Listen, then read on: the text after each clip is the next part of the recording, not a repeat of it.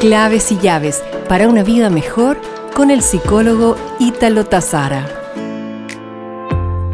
Te invito a pensar en una práctica que quizás debes evitar porque esta agota tu energía y tu prosperidad. Quejarse por todo.